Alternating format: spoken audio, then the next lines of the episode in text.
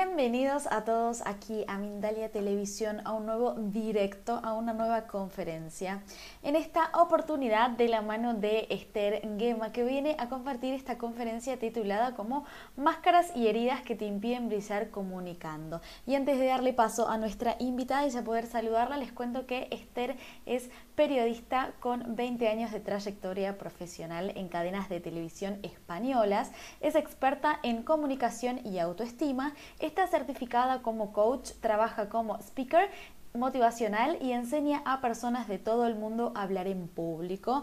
Y antes de darle paso, lo repito, les quiero recordar que estamos transmitiendo a través de nuestra multiplataforma, Facebook, Twitter, YouTube, tu plataforma de preferencia también en diferido. Pero además, una vez que esta, este directo finalice, vas a poder escucharnos a través de nuestra emisora de radio, Dalia Radio Voz, 24 horas de información consciente en www.mindaliaradio.com. Y ahora sí, entonces ya hecha toda la presentación, la saludo. Hola Esther, ¿cómo estás? Hola, ¿cómo estás? ¿Qué tal equipo de Mindalia? ¿Qué tal están todos los espectadores que en directo y los que nos verán en diferido? Estoy muy bien, muy contenta de volver aquí con vosotros. Nosotros también muy contentos de tenerte nuevamente aquí, una gran amiga de la casa de Mindalia hace ya muchísimos años. Y ahora sí, Esther, te cedo la pantalla, es toda tuya, te escuchamos y luego nos volvemos a encontrar para la ronda de preguntas. Muy bien. Quiero empezar mostrando tres juguetitos que tengo en la mano a la gente que nos está viendo. Si me estés escuchando, lo que estoy sacando es un delfín, ¿verdad? Un delfín, un tiburón y una foca. Creo que es una foca. Cuando nosotros observamos al mundo animal, que para mí son grandes maestros, vemos como el delfín se experimenta como un delfín, ¿de acuerdo?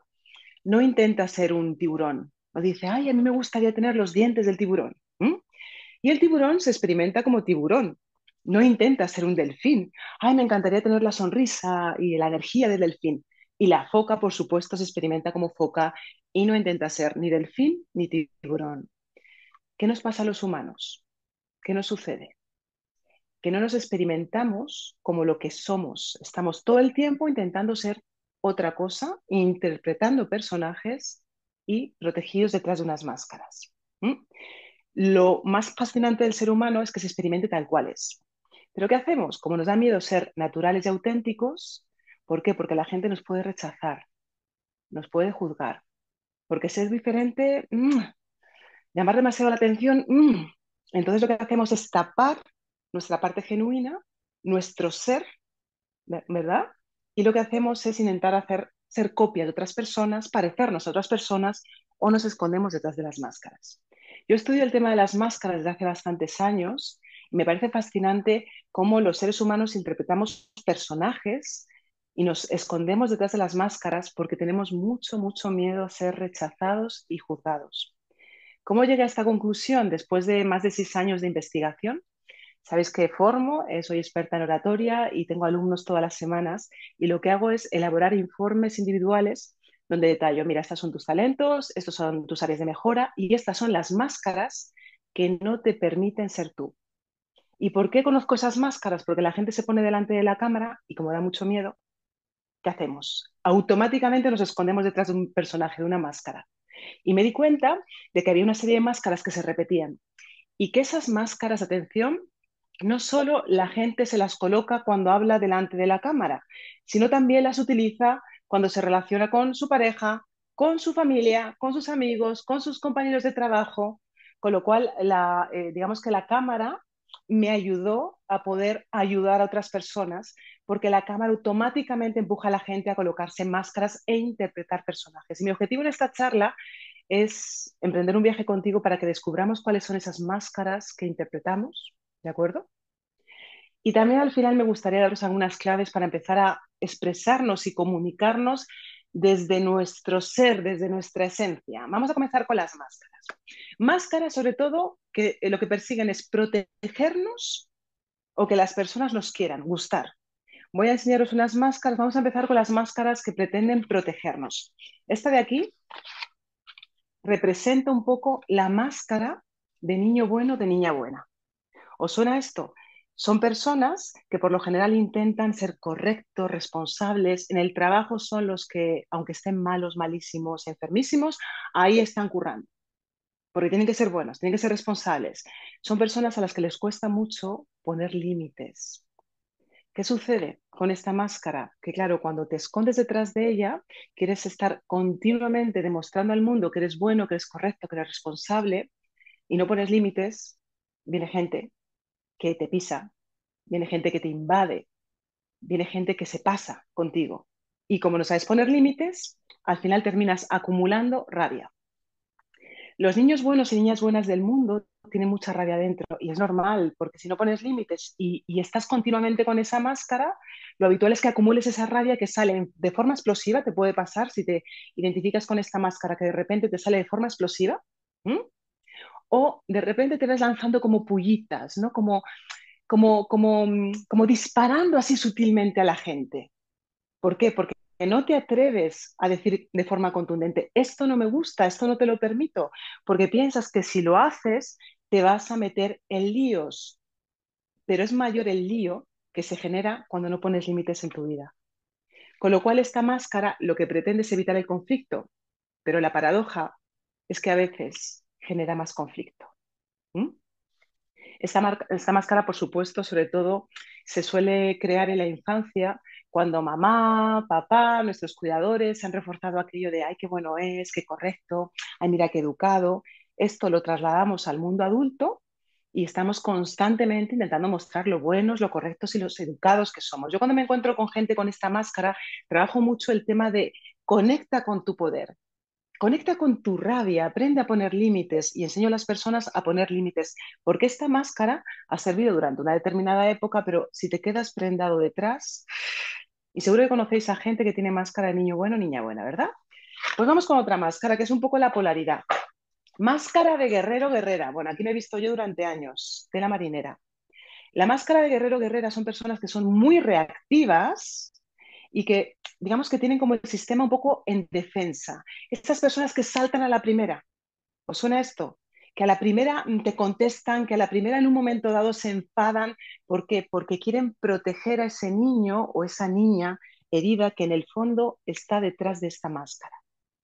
Cuando las personas con esta máscara, por ejemplo, hablan delante de la cámara, suelen ser personas con mucha energía, eh, hablan alto, mmm, gesticulan bastante, sería un poco el prototipo del visual, para los que sepáis de programación neurolingüística, del visual de programación neurolingüística, ¿de acuerdo? ¿Qué pasa con esta máscara? ¿Qué sucede si estás con el guerrero o la guerrera constantemente? Lo que sucede es que primero, más conflictos, te vas a dar cuenta que constantemente estás metido, metida en conflictos, o que despiertas miedo, porque la gente no se atreve a decirte las cosas, porque les vas a saltar, entonces, claro, la gente se relaciona contigo en función de esta máscara y no conecta con el ser maravilloso, blandito, vulnerable, tan lindo que eres. ¿De acuerdo? Con lo cual, cuando yo me encuentro con esta máscara, lo que he de trabajar es con la vulnerabilidad. Conecto con la tristeza, conecto con mi parte más blandita. Porque además, mira, si hablamos en público con la máscara de guerrero o guerrera, lo que sucede también es que la gente, bueno, sí nos nota con mucha seguridad, pero no se conecta con nosotros, porque parece que, bueno, que nos lo comemos todo, que, vamos, que, nada nos da miedo, pero tenemos corazoncito y es importante que aprendamos a conectar con esa sensibilidad. ¿De acuerdo? Ventajas de esta máscara. Obviamente, si en un momento dado estás en una relación tóxica de pareja o en una situación abusiva en el trabajo, a veces necesitas esta máscara para decir se acabó. Otra ventaja, cuando empiezas a hablar en público, el momento, el, inicio, ¿no? que, en el inicio habitualmente las personas están un poquito más nerviosas, normal. Delante de la cámara o delante del público presencial, yo recomiendo siempre conectar con el arqueotipo del guerrero, de la guerrera del empoderamiento. ¿Cómo? Elevamos un poquito más la voz cuando empezamos a hablar, espalda recta y energía en los ojos, en la mirada, porque de esa manera empezamos arriba. ¿De acuerdo? Empezamos conectados con esta máscara. La cuestión con las máscaras no es que tú utilices esa máscara, el problema surge cuando te quedas atrapado detrás de alguna de ellas. Ahí es cuando mm, empiezan las dificultades. Seguimos, más máscaras. Fijaos, aquí no hay nada, ¿eh? No he pintado nada, no he pintado nada. Es una máscara en blanco. ¿Por qué? Porque la llamo la máscara de hielo. La máscara de hielo, os habrá pasado muchas veces esto de no quiero que se note que estoy triste, no quiero que se note que estoy enfadada, no quiero que se me note nada. Y me coloco una máscara como si no me pasara absolutamente nada. Oye, puntualmente a veces necesitas esconderte detrás de esa máscara de hielo, pero cuando esa máscara te atrapa, ni conectas a veces con tu enfado, ni conectas con tu tristeza, ni con tu vulnerabilidad. Con lo cual, lo que transmites es congelación. ¿Qué pasa, por ejemplo, las personas que hablan en público con esta máscara? Que transmiten mucha frialdad. Es como no llegas. Da la sensación de que no puedes llegar. O sea, hay una especie de muro frío que no te permite conectar con la persona. Y os recuerdo que para comunicar las personas que estéis interesadas en hablar en público, para hablar en público de forma brillante es importantísimo que tú te conectes con tus propias emociones, ¿eh? Porque si no, no vas a despertar emociones en la gente que está al otro lado. Entonces, si tienes esta máscara, ¿cómo te vas a conectar con las emociones? Hay otra máscara que ni siquiera os la enseño porque yo la llamo la máscara invisible. Que nos han caído. La máscara invisible. La máscara invisible son personas que directamente, a lo mejor conocéis algún perfil, se esconden, es como si intentaran no existir, es como si intentaran hablar muy poco o muy bajito. Por supuesto, raro será verlas o verles hablar en público, porque su tendencia es a esconderse. No quiero que me vean. En algunos casos me viene a la cabeza una de, mis alumnas, en este caso se invisibilizaba porque su mamá sufría depresión y claro, en el momento que la niña se movía un poco o hacía algún ruidito, pues la mamá la regañaba, se quejaba, mm, digamos que no la trataba muy bien, estoy siendo diplomática, ¿de acuerdo? Y, mm, y, ella lo que se acostumbró es a intentar moverse por la casa sigilosamente, que mamá no se enfade, no molestar a mamá, ¿de acuerdo? Entonces ella se acostumbró desde pequeñita a ser invisible. Cuando la conocí ya siendo adulta, claro, ella la, tendencia es que no me vean porque me van a rechazar, porque me van a juzgar y la mejor manera es me protejo desapareciendo. Con lo cual, fijaos, nos podemos proteger detrás de una máscara de guerreros y guerreras. ¿Cuánta gente habéis visto no con ese carácter que parece que se come el mundo y en el fondo lo que están es protegiendo su niño o su niña? Nos podemos proteger detrás de la máscara de niños buenos, de niñas buenas, de correctos, porque no queremos conflicto. Nos podemos proteger detrás de la máscara de hielo porque no quiero mostrar mis emociones, no quiero que me, veas, no quiero que, no quiero que me sientas. De esa manera, si me protejo, si me escondo, escondo las emociones, pues así no me puedes hacer daño. O directamente, una forma de proteger es huidizo, desapareces.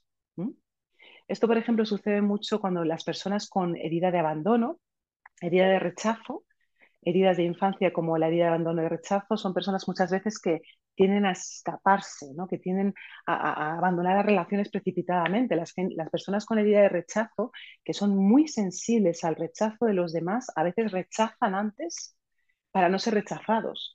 O las personas sensibles al abandono abandonan antes para no ser abandonados, porque el abandono o el rechazo lo viven como un auténtico dolor. ¿no? Y es que las heridas están muy relacionadas con las máscaras. Os recuerdo que, digamos que hay cinco heridas nucleares, pero las que más he detectado yo han sido la de rechazo, la de humillación y la de abandono. La de traición y justicia también están ahí.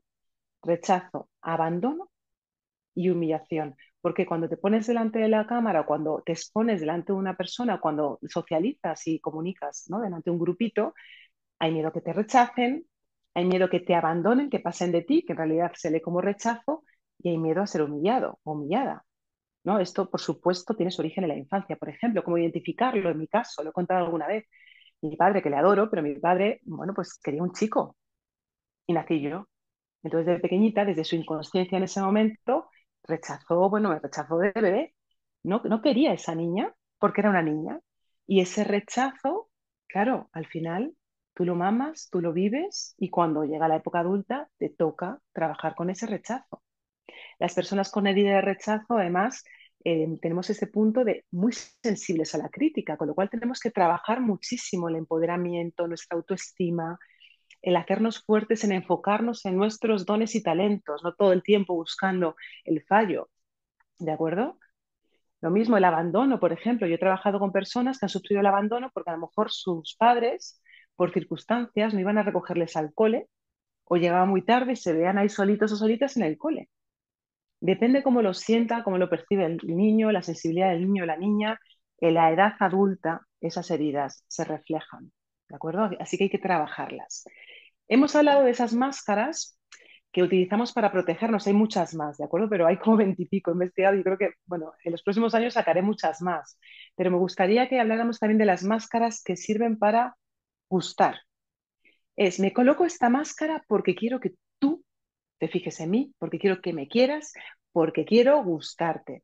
Atención con esto, ¿eh? A ver, aquí yo creo que mucha gente se va a ver. Ayudador o ayudadora. Señores y señoras, la máscara de la persona que está constantemente para los demás, ayuda a los demás, me olvido de mí mismo, de mí misma, porque en el fondo necesitan sentirse necesitados o necesitadas. Porque su valía personal depende de sentirse necesitados o necesitadas. Entonces, estas personas suelen ser un poquito invasivas con los demás.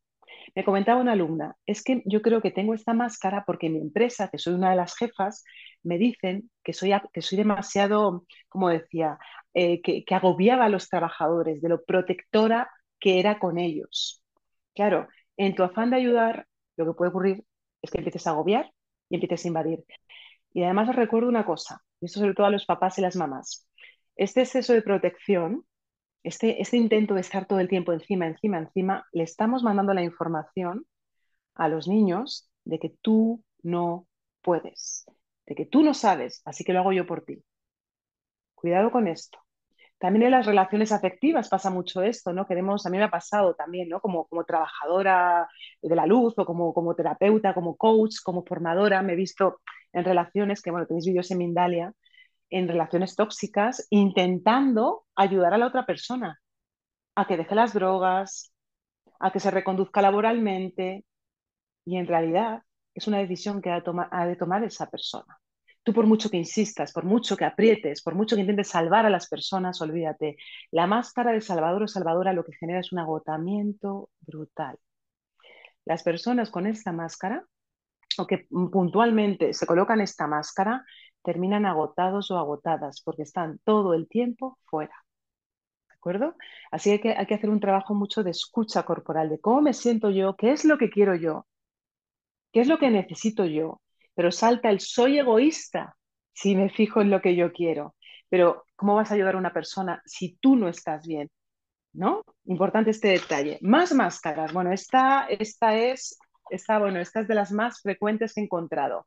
La máscara de perfeccionismo. Ole ahí, la máscara de perfeccionismo. ¿Cuántos perfeccionistas están al otro lado?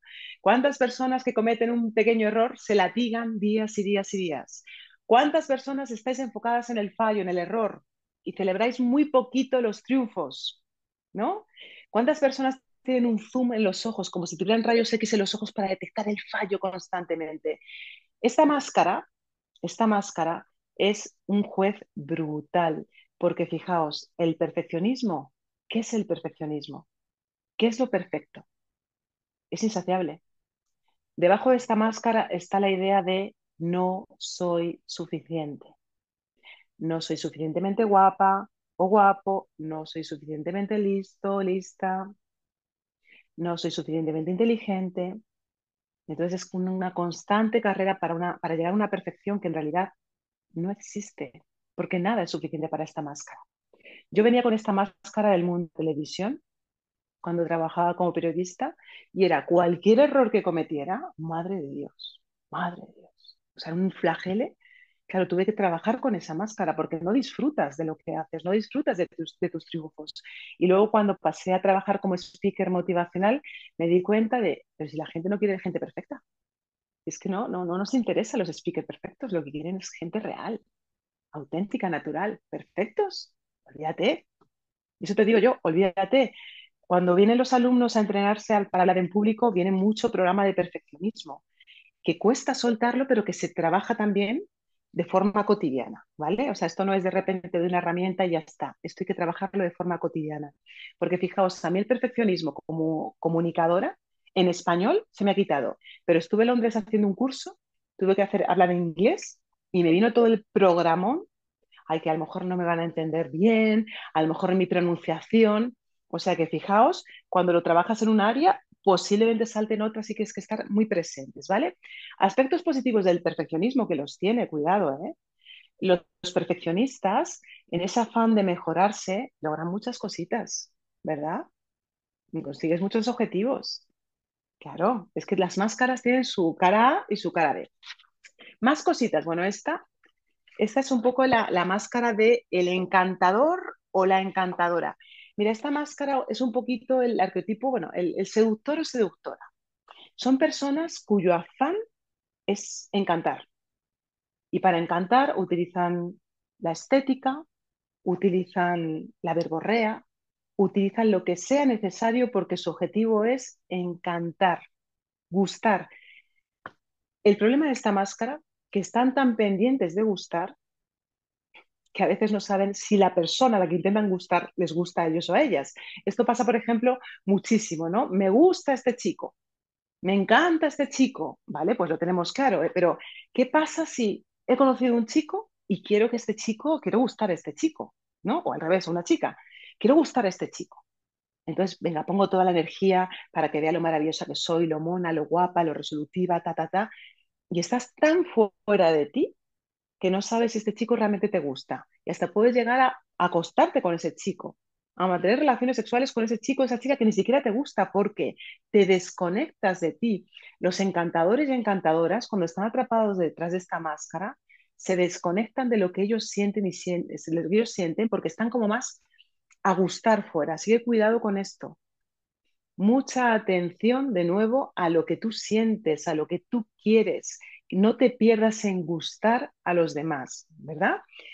Y voy terminando con, bueno, hay muchas máscaras, pero voy terminando a ver si os seguís viendo en alguna de estas. Esta me encanta, que es como tan festiva para la gente que, no, que escuchando y no viendo, pues una máscara con muchos colores, naranjas, azul, un poquito ahí de fiesta, ¿no? Vale, bien. Esta máscara es la máscara de especialismo se parece un poco a la de encantador o encantadora. Son personas que necesitan mostrar que son especiales, que tienen algo especial, ¿no? Esta cosa de quiero, quiero que vea lo especial que soy, ¿no? Porque ser una persona al uso, pues, pues no. Si soy al uso, no valgo. Si soy especial, sí valgo.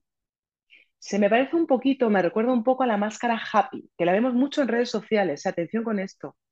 Vemos mucho, mucha máscara happy en redes sociales, personas que consideran que tienen que estar mostrando constantemente una imagen de alegría, de, ah, mira qué feliz soy, ¿no? Eso lo veis, lo veis muchísimo, ¿verdad?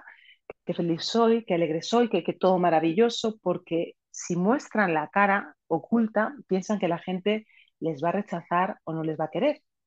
Imaginaos, ¿no? Qué, qué tiranía tan grande estar constantemente mostrando una cara de felicidad cuando, como cualquier ser humano, seguro que pasas por tus momentos de bajón, tus momentos de tristeza, tus momentos de enfado.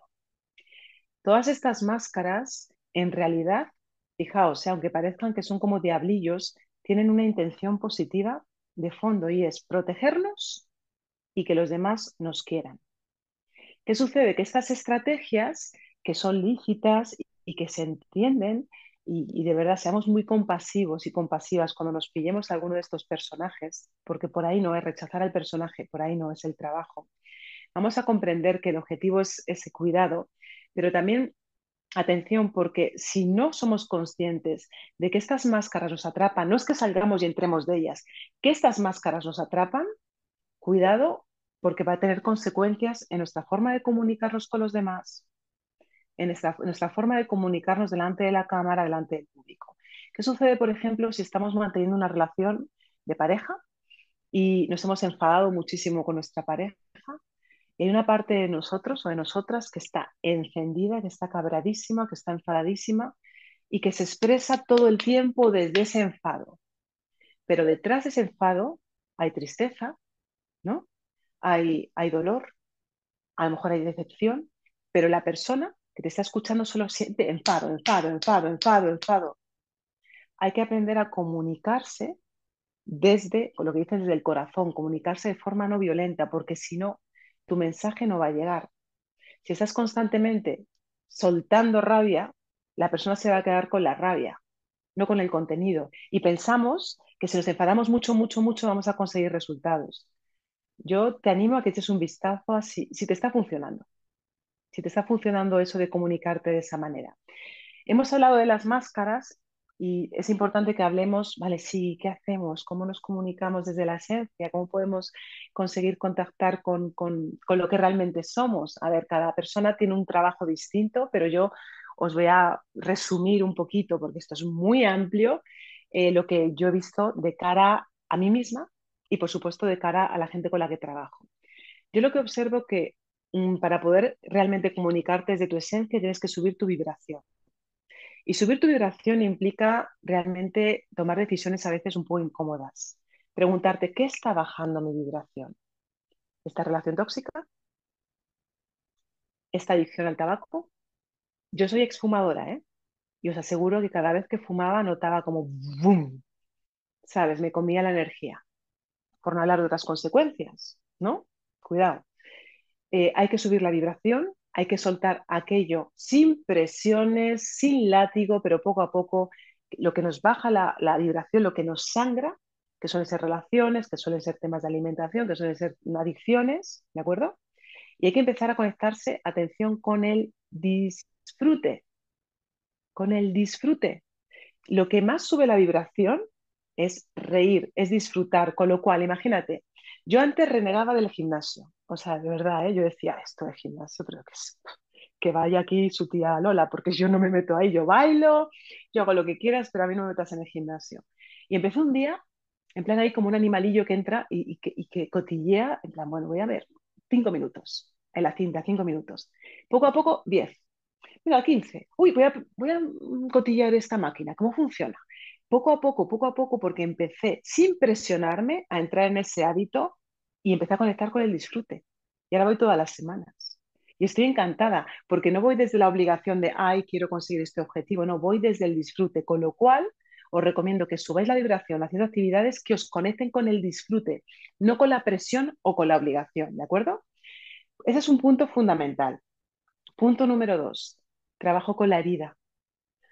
Hay el trabajo con la herida, con las heridas de infancia, con las heridas de rechazo, con las heridas de abandono, porque fijaos, mira, la herida es como, es como ver la realidad con unas gafas muy grandes y cuando te atrapa la herida, a veces te relacionas desde la herida. Os pongo un ejemplo. Hay muchas personas que están enganchadas a relaciones afectivas no porque amen verdaderamente, sino porque están enganchadas desde su herida.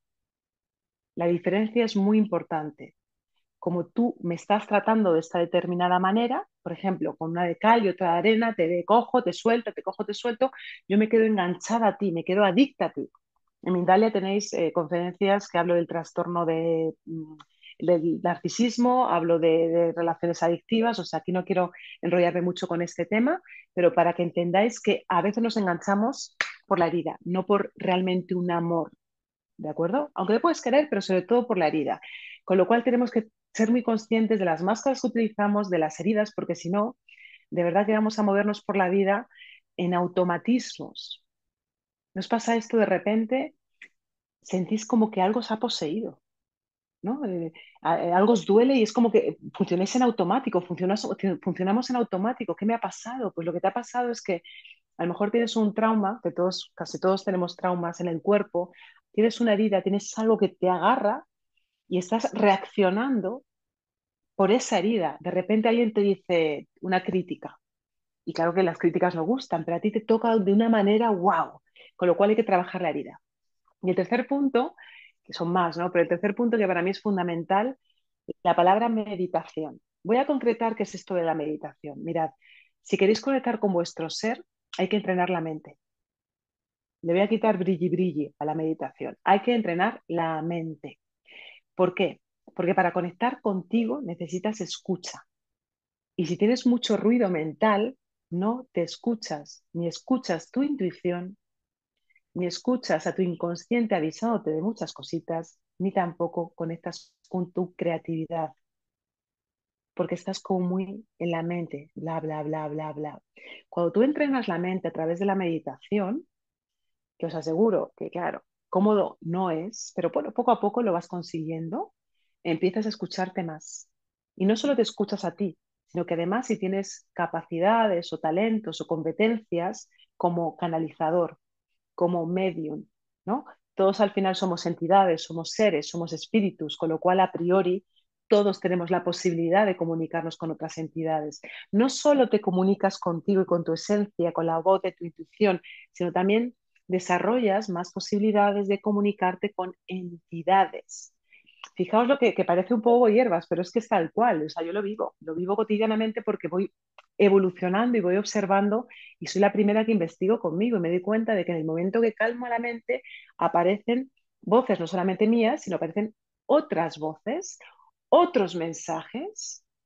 Qué importante poder meditar. Y meditar es verdad que la gente dice aquello de dejar la mente en blanco. Uy, mira, perdona. Eso para la gente que, vivía, bueno, que vive en Nepal o que vive en estos, en estos pueblos aislados, la mente en blanco, no aspiremos a, es que no es, no es, posible, de hecho, la mente está constantemente generando pensamiento, es vamos a educarnos para calmar la mente. La forma más sencilla, poner el foco, por ejemplo, en nuestra respiración o en las sensaciones corporales, la meditación vipassana. Podemos visualizar, a lo mejor si sois más visuales, una, una luz blanca que nos recorre. Empezamos cinco minutos, 10 minutos, seguimos, otro día 15 minutos y vamos subiendo. Y vais a notar la diferencia. Vais a notar cómo sois más dueños y dueñas de vosotros y de vosotras mismas. Y desde ahí la creatividad se va a disparar la intuición se va a disparar, la conexión contigo se va a disparar y te van a llegar mensajes que tú dices, ¿esto de dónde ha venido? ¿Esta información de dónde viene? Porque te has conectado contigo y te has experimentado como ser, ¿vale? Y las máscaras las ves, pero ya no te atrapan, porque por encima, o sea, puedes estar viendo una tormenta, una situación muy complicada, forma parte de, este juego de ser humano, ¿verdad? Pero por debajo de esa tormenta de repente conectas con, conectas con ese ser. Con lo cual, ya para terminar, porque yo creo que ya estamos fuera de tiempo, para terminar, vuelvo al ejemplo del principio. Pregúntate si estás siendo tú, pregúntate si estás intentando ser otra cosa y sobre todo, si eres delfín, experimentate como delfín. Si eres tiburón, experimentate como tiburón. Si eres foca, experimentate como foca, pero no renuncies a eso que te diferencia del resto de los humanos, porque eso es lo que te va a ayudar a brillar siendo. Muchas gracias. Muchísimas gracias a vos, Esther. Y claro que sí, ya hay preguntas al respecto que vamos a empezar a contestar. Bueno, vos, yo no, en unos segunditos no más. Antes de eso, quiero mostrarles un pequeño video de Mindalia y ya estamos de regreso. Nace Mindalia Terapias, un espacio dedicado a fomentar tu bienestar físico, emocional y espiritual. En Mindalia Terapias podrás citarte de forma privada con especialistas altamente capacitados y experimentados que te ayudarán a lograr todos tus objetivos terapéuticos, asegurándote una experiencia de sanación única y personalizada. Reserva ya tu consulta con expertos como Alberto López, Carolina Fonseca, Diego Arnold, Trinidad Cayola, Héctor Gil García, Diana Pimentel y muchos más. Nuestro compromiso es brindarte un entorno seguro, efectivo y de alta calidad, en el que encuentres respuestas o el enfoque necesario para mejorar cualquier área de tu vida.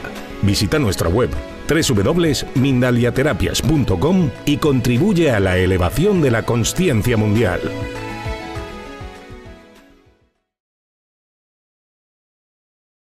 Entonces, para empezar a contestar todas las preguntas que tenemos por aquí, voy a empezar con Rosa Jiménez. Ella nos escribe a través de YouTube y está en Argentina viéndonos. Rosa dice, ¿las máscaras se forman en la niñez?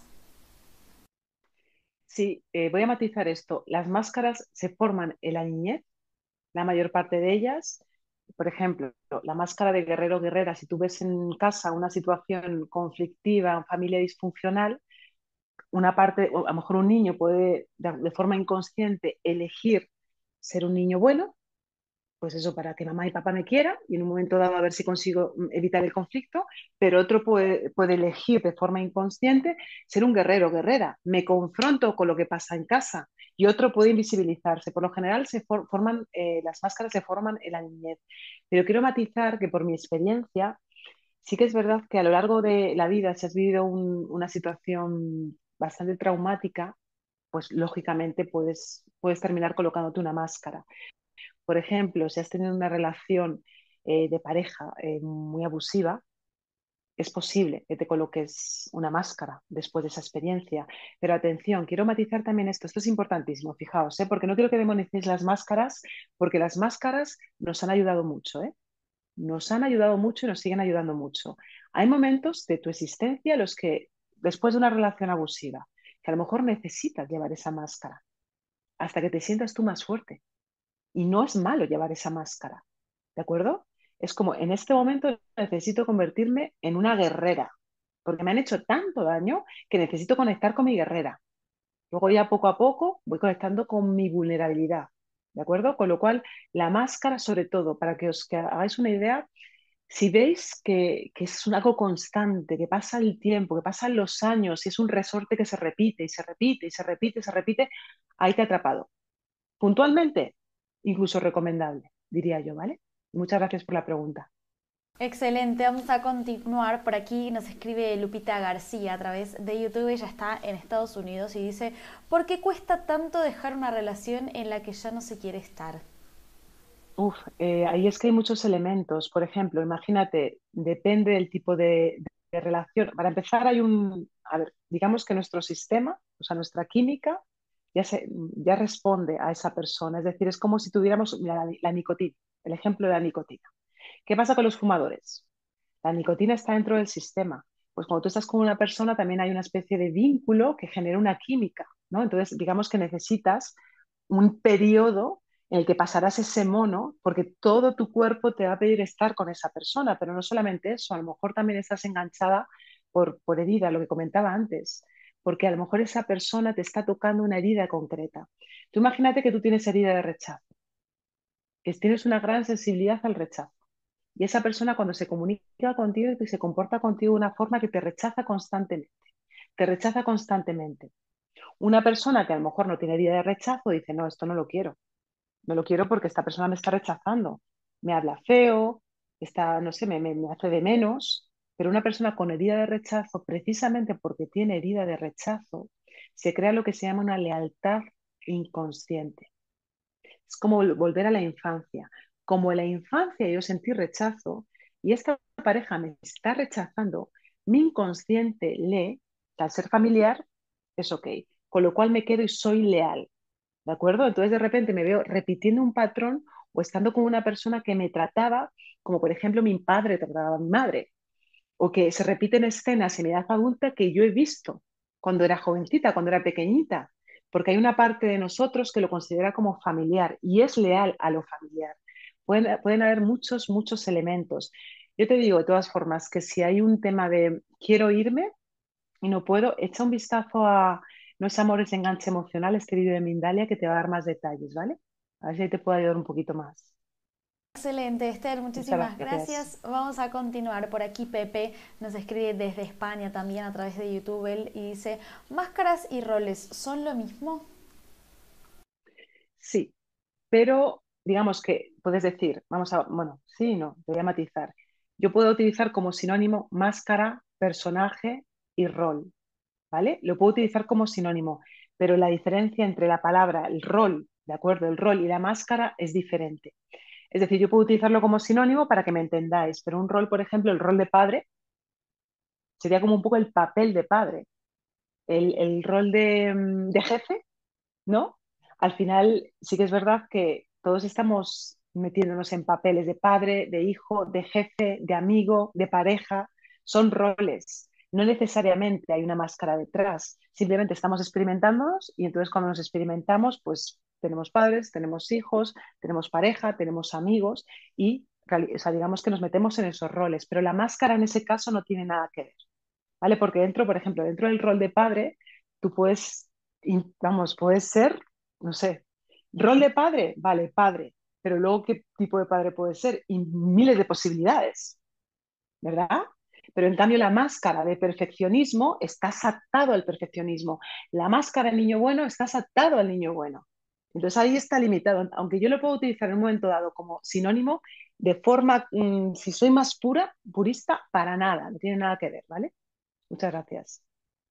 Gracias a vos, Esther. Y vamos a ir con, creo, lo que va a ser la última pregunta por el tiempo. Por aquí nos escribe Manuela. Ella está en Perú viéndonos y dice, ¿qué es lo primero que debemos hacer como padres para no generar heridas y máscaras en nuestros niños? ¿Cómo prepararnos para estas situaciones? Eh, vamos a partir de la base que aunque tú lo hagas todo, imagínate, impecable, es que la sensibilidad y la percepción del niño es algo que tú no puedes controlar. Mira, te pongo un ejemplo. Me acuerdo que hace años estuve en un, retiro y una mujer nos contó que se había quedado traumatizada porque su padre, que jamás, jamás, jamás, jamás le había dado un cachete, un cachete, un golpecito como en el, en el culete, ¿vale? Un golpecito en el culete, que no había sido tampoco muy fuerte, como, hey, tal, le dio un cachete y se quedó traumatizada durante años. Quiero decirte con esto, o sea, yo lo que te recomiendo es que trabajes tú, que te trabajes tú, que trabajes tus máscaras, que trabajes tus heridas, y el niño o la niña, lo que más van a aprender de ti es lo que, a través de lo que tú hagas, de tu ejemplo. Eso va a ser lo más potente de todo. Con lo cual, al final, si es que, fíjate, es que al final algo se les, va a tocar, ¿no? Y ellos van a colocarse la máscara. Es que, claro, al final es, no, no, no digamos que no hemos sido educados en, el amor incondicional y, súper conscientes, que es algo de verdad que mérito debe ser padre hoy en día. Pero desde luego para mí la clave es tú, tú contigo y que ellos te vean, que ellos te vean y que te escuchen. Y poco a poco vas adaptando la, comunicación para que ellos entiendan, ¿no? Si quieres explicarle las máscaras, pero claro, en su idioma, con juegos. Muchas gracias. Muchísimas gracias a vos, Esther, y como lo adelantaba hace unos instantes, esta ha sido nuestra última pregunta aquí de esta ronda, porque bueno, estamos llegando ya al final de este directo. No me queda nada más que agradecerte por estar aquí nuevamente en Mindalia después de tanto tiempo. Siempre es lindo tenerte. Muchísimas gracias a todos y espero que todo el mundo siga brillando y siga mejorando su comunicación, su oratoria y no olvidéis la metáfora de los animalitos, ¿no? Para ser realmente como queremos ser y poder brillar siendo nosotros mismos. Muchas gracias. Muchísimas gracias a vos, Esther. Nos vemos la próxima. Y a todos ustedes quienes estuvieron del otro lado de la pantalla también, muchísimas gracias. Al igual que Esther, que es una de nuestras tantas especialistas, ustedes también son parte de este gran equipo de Mindalia. Es mi turno de despedirme. Antes les quiero recordar que Mindalia es una organización sin ánimo de lucro. Si querés colaborar con nosotros, puedes hacerlo como mediante un me gusta a nuestro contenido y si te interesa también lo vas a poder compartir. El video de Esther ya va a quedar en diferido, por lo que estás completamente invitado a dejarnos un comentario, una pregunta. Siempre nos encanta leerte, tanto en directo como en diferido. Y además, si lo deseas, vas a poder realizarnos una donación en el momento que vos quieras a través del enlace que figura en la página web que es www.mindaliatelevisión.com. De esta manera haces que esta valiosa información llegue a muchas más personas en todo el mundo y sigamos generando y lo más importante compartiendo tan lindos mensajes que nos ayudan a transitar y a seguir mejorando en este camino tan lindo que es la vida. Ahora sí amigos, me despido, nos vemos en una próxima conexión.